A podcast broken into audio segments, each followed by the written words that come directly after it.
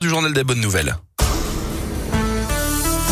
Et le journal des bonnes nouvelles, c'est avec Gaëtan Barallon. Bonjour Gaëtan. Bonjour Guillaume, bonjour à tous. On passe à table pour débuter, c'est peut-être un peu tôt, mais cette première étoile à Lyon, le palmarès du guide Michelin est tombé hier midi avec le Graal, donc pour la mutinerie dans le 6e arrondissement.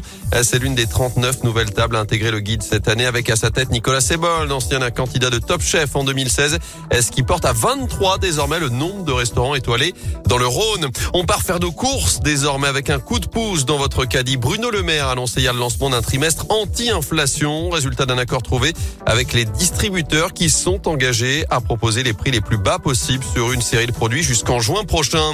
Le secteur de l'énergie recrute RTE, gestionnaire du réseau, prévoit d'embaucher 70 personnes en CDI cette année en Auvergne-Rhône-Alpes. Ça concerne des jeunes diplômés comme des profils plus expérimentés pour faire face à la croissance des investissements et des projets du groupe. Près de 40 offres d'alternance sont également à pourvoir dans la région pour la rentrée 2023. Enfin, ce petit miracle dans la région, une chatte vient d'être retrouvée huit ans après sa disparition. D'après le journal de Saône-et-Loire, elle a été découverte par une promeneuse à la Mure, près de Grenoble. En Isère, elle a ensuite été prise en charge dans un cabinet vétérinaire qui a réussi à contacter sa propriétaire sur les réseaux sociaux puisque l'animal était tatoué. Elle a été retrouvée affamée et déshydratée.